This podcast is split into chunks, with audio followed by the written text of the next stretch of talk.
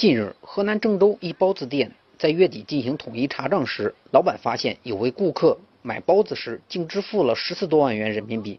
现在一个多月过去了，顾客愣是没发现多支付了十几万。北京时间五月七日，记者来到了位于商都路与十里铺路交叉口附近的这家包子店，老板何刘竹向记者详细介绍了顾客误转账的整个过程。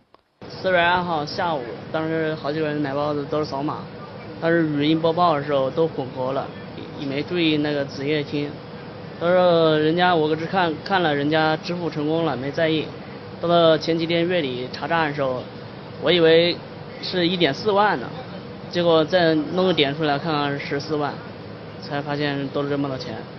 何老板告诉记者，随着社会快速发展，购物扫码付款已成常态。店里包子每个价格在一元至一点五元，并不算贵。根据顾客支付的十四多万六位数字来推断，极有可能是顾客在付款时错把金额输成了支付密码。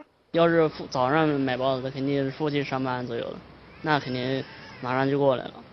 我猜定肯定是外地的，输入的肯定是把金额当密码输入的，密码也是六位。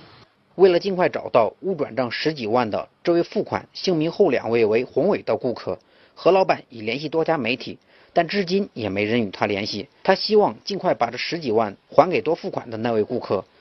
这么多钱自己没不是自己的，所以有点不安，还有那个心里火热的，不知不知怎么办。支付错了是有，关键人家立马就知道了，他立马就知道，我就给他了。